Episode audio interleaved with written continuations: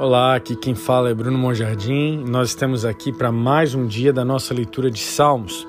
Hoje nós vamos ler o Salmo capítulo 33 e o título desse salmo é Uma canção de louvor. É hora de cantar e gritar de alegria. Vá em frente, todos vocês redimidos, façam isso. Louve-o com tudo que você tem, pois o louvor fica lindo nos lábios dos amantes dedicados de Deus. Toque violão enquanto levanta seus louvores carregados de ação de graças. Cante e faça música alegre com tudo o que você tem dentro. Componha novas melodias que liberem novos louvores ao Senhor. Toque seus louvores em instrumentos com a unção e habilidade que Ele lhe dá.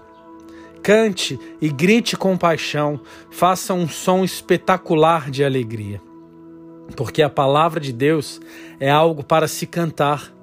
Ele é fiel às suas promessas, suas palavras podem ser confiáveis e tudo o que ele faz é confiável e correto. O Senhor ama ver a justiça na terra. Em qualquer lugar e em todos os lugares você pode encontrar seu amor fiel e infalível. Sua voz escavou os mares, as profundezas do oceano lhe derramou em vastos reservatórios. Com espanto de tirar o fôlego, que todos adorem ao Senhor, este inspirador Criador. Ele respirou palavras e mundos nasceram. Haja, e lá estava, surgindo no momento em que ele falou, tão logo dito e feito. Com seu sopro, ele dispersa os esquemas das nações que se opõem a ele. Eles nunca terão sucesso.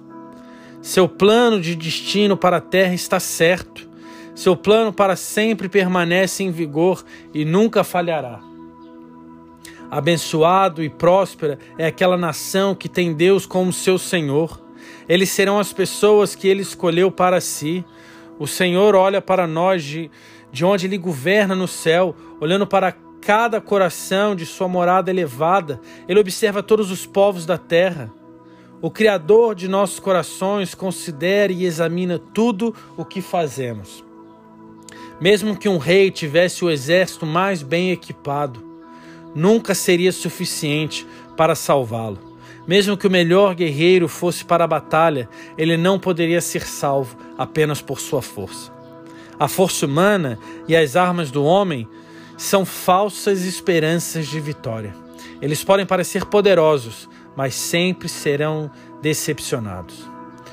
Os olhos do Senhor estão sobre até mesmo os adoradores mais fracos que o amam, aqueles que esperam com esperança e expectativa pelo forte e firme amor de Deus. Deus os livrará da morte, mesmo da morte certa da fome, sem ninguém para ajudar. Só o Senhor é a nossa esperança radiante e nele confiamos de todo o coração. Sua presença envolvente nos fortalecerá.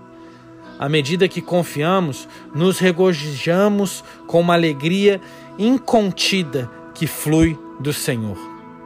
Deixe seu amor e bondade inabalável nos ofuscar continuamente, pois confiamos e esperamos em você. Que nós possamos continuar esperando e confiando naquele que é a nossa salvação, que é a nossa fortaleza, que, como o texto diz, que não tem a ver com as nossas armas, com as nossas forças e com as nossas habilidades.